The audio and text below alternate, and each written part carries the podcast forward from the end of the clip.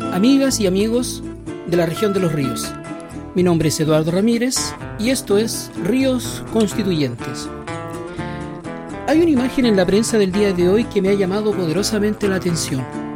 Se trata de aquella en la que se puede observar el encuentro entre Marcelo Catrillanca, padre de Camilo Catrillanca, con Ramón Morales, hermano del detective Luis Morales, quien fuera asesinado en el operativo efectuado por la PDI el 7 de enero en la zona de Temucuicuy.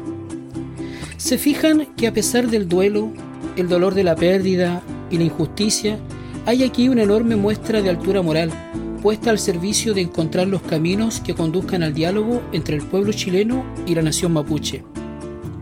El encuentro y las palabras que se pronunciaron ponen de manifiesto la conciencia de ambos de ser objeto de las mismas injusticias, de los mismos atropellos. Dos franjas de pueblo que habitan dentro del territorio de Chile, cuyas vidas día a día penden de un hilo por decisiones arbitrarias que se toman siguiendo un plan que todavía se diseña en la cocina de alguno de los poderosos de nuestro país. Lo más importante, la fotografía de ambos conecta con el espíritu del 18 de octubre, cuando millones nos tomamos de las manos al grito de no son 30 pesos, son 30 años. Dignidad ahora. Ambas personas nos muestran el espíritu que debe primar en el proceso constituyente, es decir, un espíritu de unidad entre el pueblo de Chile y la nación mapuche.